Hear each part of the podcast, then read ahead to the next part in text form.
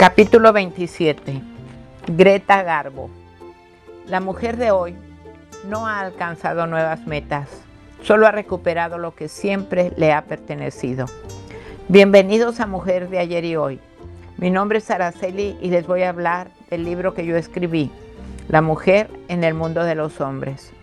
Hoy hablaré de Greta Garbo, seudónimo de Greta Lobesa Gustafsson se le forjó una leyenda como la diva más misteriosa e inaccesible de Hollywood dorado.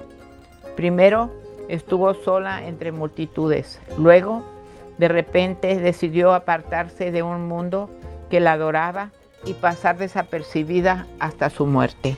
Greta Garbo, la mujer que no ríe, mujer de una belleza deslumbrante, con una cara perfecta, se le conoció con el apodo de la divina, aunque también como la mujer que no ríe, debido a la seriedad que tenía en su rostro. Su vida siempre estuvo rodeada de misterio y el haberse retirado tan joven y en su mejor momento supusieron un enigma tal que las habladurías no tardaron en hacerse escuchar. Una belleza deslumbrante y una personalidad aún más inquietante. Fascinaron al mundo de los años 30 siendo la mujer más famosa del séptimo arte, todo un símbolo de exotismo y de lindura. Es una leyenda y una de las primeras superestrellas del cine de Hollywood. Greta Lovisa Gustafsson nació el 18 de septiembre de 1905 en la capital de Suecia, Estocolmo. Era la hija menor de Carl Alfredo Gustafsson, un humilde trabajador de limpieza y proveniente del mundo de la agricultura, y de Ana Lovisa Carlson, una campesina recién llegada a Estocolmo, donde trabajaba como empleada de hogar. Vivían en un barrio muy precario llamado Soderman. Cuando estaba en su adolescencia, su padre murió y ante la necesidad económica se puso a trabajar en una barbería abandonando los estudios. Poco después, pudo mejorar de empleo y colocarse en importantes almacenes donde fue utilizada como modelo comercial en los anuncios de sus productos Sindo. Ese fue el inicio de la carrera de la actriz de Greta Garbo. Ante la ilusión desbordante de aparecer en esos cortos publicitarios, Greta se preparó y se matriculó en la Real Academia Dramática de Estocolmo para aprender interpretación siendo ahí donde conoció a Franz Eswald, un profesor de la academia que la recomendó al director Eric Petcher, que la hizo debutar en la película Pedro el Tramposo. Tras estos comienzos, en breves papeles, Greta alcanzó el estrellato, gracias a uno de los personajes más importantes que iban a amanecer en su vida, el director Mauricio Stiller, quien le cambió el apellido y le aconsejó refinar su estética. La expiación de Gustav Berlin, de Stiller y La calle sin alegrías de Paz hicieron de Greta Garbo un rostro conocido en todo el mundo. Clarence Brown se convirtió en su director más socorrido y Williams Daniel su director de fotografía favorito. Solo cabe decir que casi todas las películas de Garbo fueron fotografiadas por Daniel.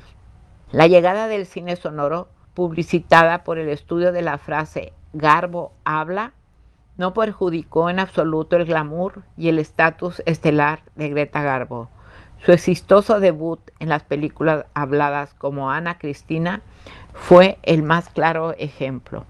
De nuevo, bajo la dirección de Brown, supuso su absoluta consagración como actriz, pues fue nominada al Oscar, lo mismo que por su actuación en su siguiente película Romance, también de Clarence Brown.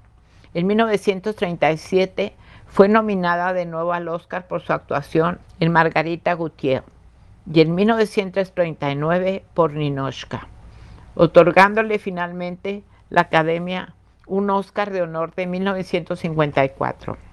La última película en la carrera de Greta Garbo fue La mujer de dos caras, de George Cukor. Se la conoció como la divina e impactó al mundo de los años 30 con su belleza deslumbrante y su personalidad aún más inquietante. Se retiró teniendo tan solo 36 años y desde entonces Un halo de misterio envolvió su vida. Se la veía poco y siempre usaba sombreros y oscuros lentes para ocultar su rostro. La actriz sueca tomó la decisión de retirarse definitivamente del cine y de la vida pública, viviendo en su casa de Nueva York, ciudad en la que murió a los 84 años el 15 de abril de 1990. Esta fue Greta Garbo. En la muerte como en la vida, ella fue una paradoja, una figura pública que vivió clandestinamente, evitando la publicidad y sin embargo ese deseo la convirtió en una de las personas más publicitadas, aunque menos visibles, del mundo. Ella fue una mujer que dejó su huella en la historia, como muchas otras más. Los espero en el próximo capítulo de mi libro, En la mujer en el mundo de los hombres, donde hablaremos de otra mujer ejemplar. Chao.